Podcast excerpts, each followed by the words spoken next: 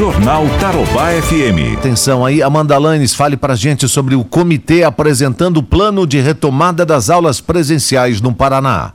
Nesta quinta-feira, em reunião online, o Comitê de Volta às Aulas apresentou o protocolo de retorno das aulas presenciais no Paraná.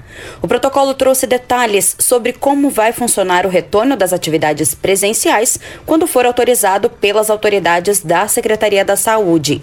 Além das medidas de segurança sanitária e pedagógicas previstas, o protocolo ainda estabelece a participação dos pais em uma consulta sobre o modelo. O protocolo foi elaborado após 33 horas de reuniões com os integrantes do comitê. A reunião online contou com a participação do chefe da Casa Civil, Guto Silva, e de todos os integrantes do comitê. A Secretaria da Educação fará consulta com os pais de estudantes da rede estadual e orientou as demais redes a fazerem o mesmo.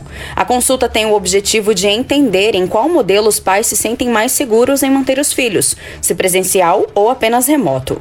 A resposta vai permitir que a Secretaria e demais redes se organizem para cumprir o protocolo com estrutura e pessoal adequado. Entre as principais medidas sanitárias previstas pelo protocolo estão a compra de insumos e equipamentos de proteção individual para todos. Só para a rede estadual serão adquiridos 5 milhões de máscaras de tecido, 200 mil litros álcool em gel por mês, 200 mil litros de álcool 70% por mês, 95 mil luvas, 10 mil termômetros, 15 mil toucas, 105 mil dispensers, 15 mil macacões e 15 mil botas. Além dos insumos, o protocolo também prevê um distanciamento de um metro e meio em todos os espaços, incluindo na sala de aula. Será feita também a aferição de temperatura de todos que entrarem na escola, tendo como limite 37 graus. Já os horários de entrada e saída e intervalo devem ser redefinidos e intercalados.